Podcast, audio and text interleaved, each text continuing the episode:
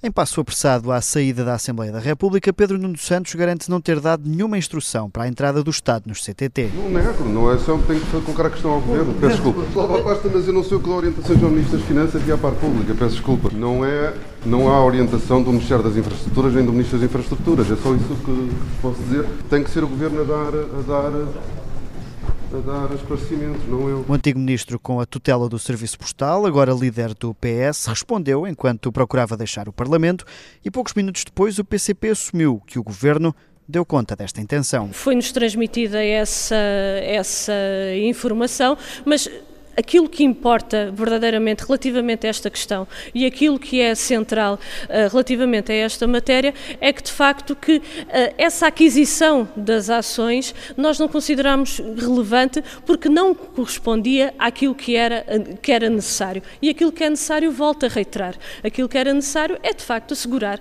o controle público da empresa. Paulo Santos, do PCP, por esclarecer, fica se o assunto foi alvo de negociações, até porque garante a líder parlamentar a compra destas ações não transmitiu nenhum sinal aos comunistas. Se houve alguma sinalização por parte do Partido Socialista, não era certamente para o PCP, porque o PCP. Já o Bloco de Esquerda negou as acusações de que esta operação tivesse feito parte de uma tentativa para salvar o orçamento de 2021. É absolutamente falso que o Bloco de Esquerda tivesse negociado quaisquer compras de ações minoritárias do CTT com o governo do Partido Socialista em troco do voto do Orçamento de Estado para 2021.